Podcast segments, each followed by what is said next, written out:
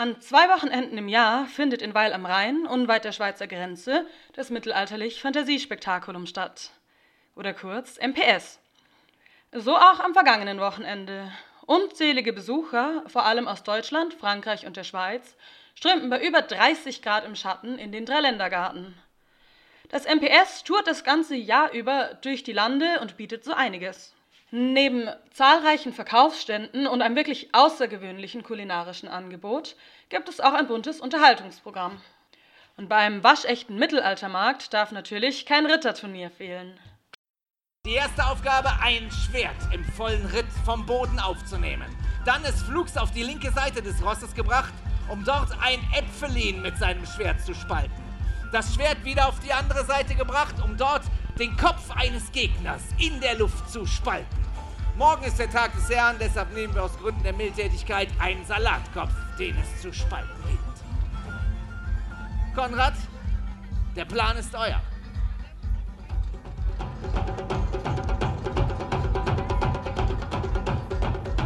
Das Schwert gegriffen. Na, den Apfel. Knapp rasiert. Dies müssen wir wohl gut geben. Also alle drei Ziele getroffen. Aber das war noch nicht alles. Gaukler, Tänzer, Drehleier und Dudelsackunterricht und der Falkner der Herzen sind nur ein paar Beispiele für die Attraktionen auf dem MPS.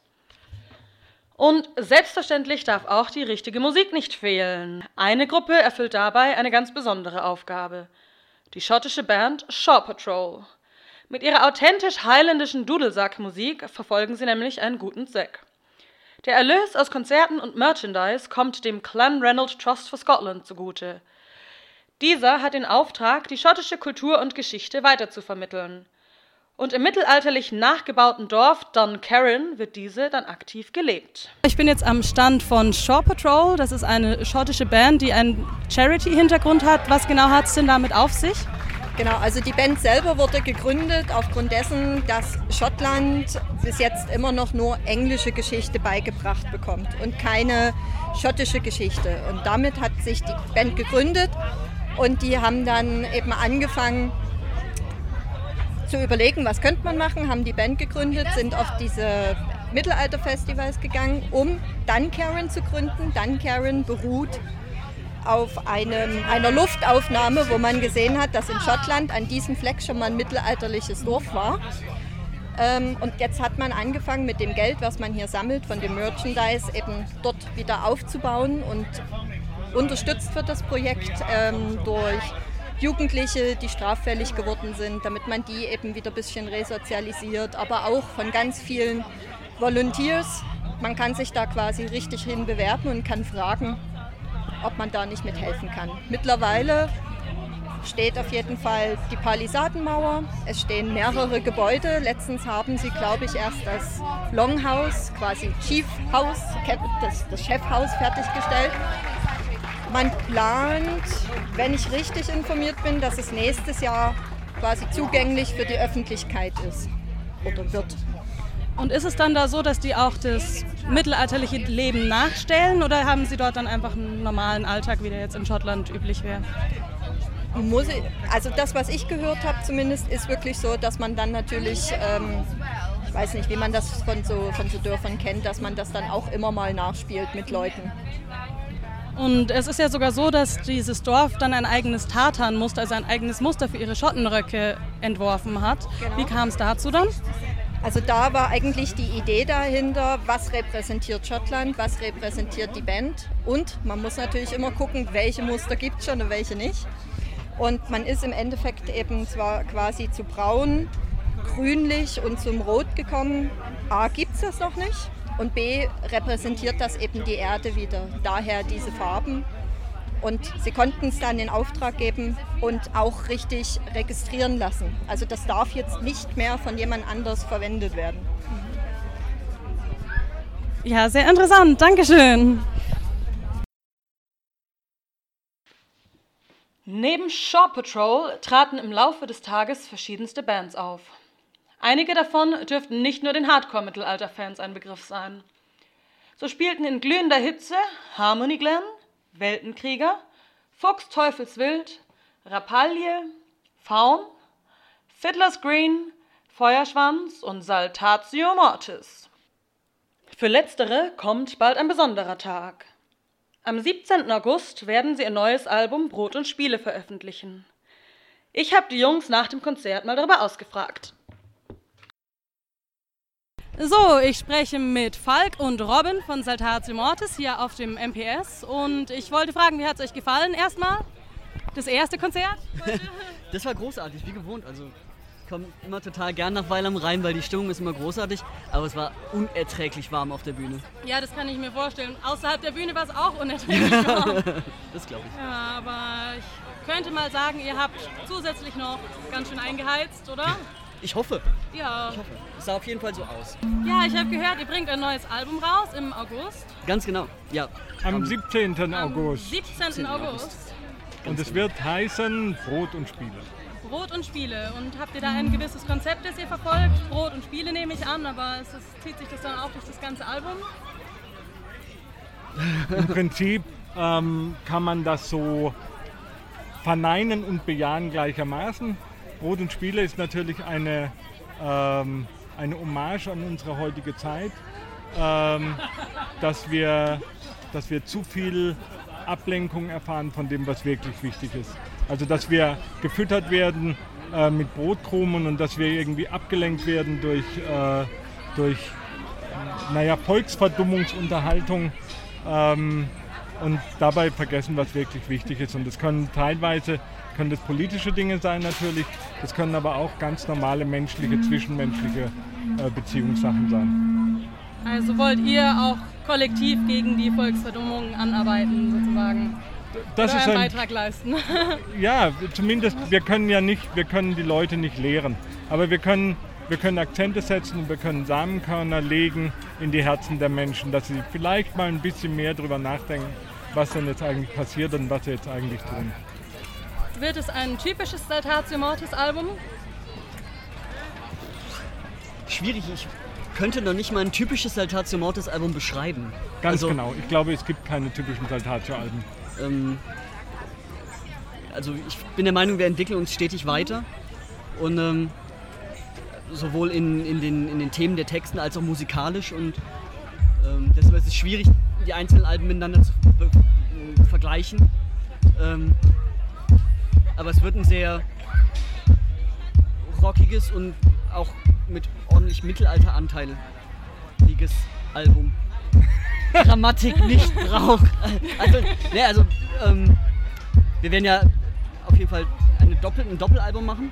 Und die eine Hälfte wird sehr rockig und die andere wird sehr mittelalterlich. Und ich bin der Meinung, da wird für jeden was dabei sein. Was ist euer Favorite dann?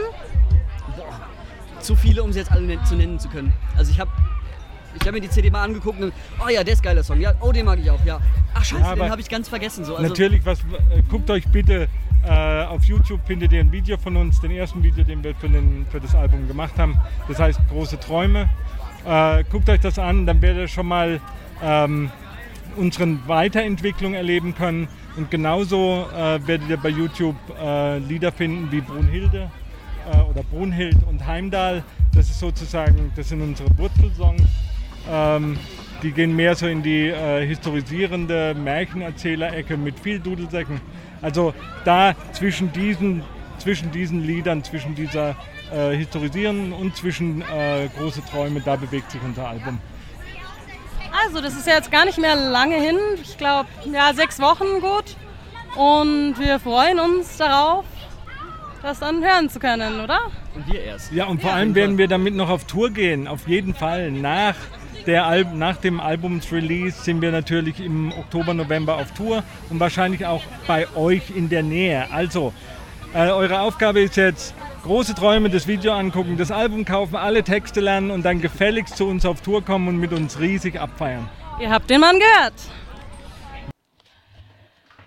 Der 17. August wird ein wahrer Festtag für Fans der mittelalterlichen Folkmusik. Denn nicht nur Saltatio Mortis bringen da ihr neues Album raus, nein, auch Feuerschwanz werden an diesem Tag ihre neue Scheibe Methammer heraushämmern. Mit geilen Titeln wie Schubsetanz ist Rittersport oder Die Hörner hoch. Ich bin gespannt, ihr hoffentlich auch. Ja, das Mittelalter, eine wilde, fantastische Zeit. Aber bei all der Romantisierung darf man nicht vergessen, dass es manchmal auch ganz schön heftig zuging. Ich für meinen Teil habe vielleicht an dem Tag ein bisschen zu wenig aufgepasst und zu sehr Mittelalter gespielt und dummerweise ist es einfach passiert. Ich habe mir eine Pestbeule eingefangen. Die konnte dann auch noch reden. Ich habe jetzt hier die Nadine. Heute ist sie zwar zu Besuch auf dem MPS in Weil am Rhein, aber normal spielt sie auch in einer Mittelalterband. Und wie ist der Name?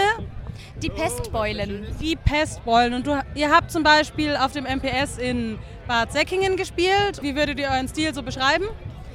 Ganz klassische Mittelaltermusik mit Trommeln und Dudelsäcken. Ganz back to the roots, ohne Verstärker.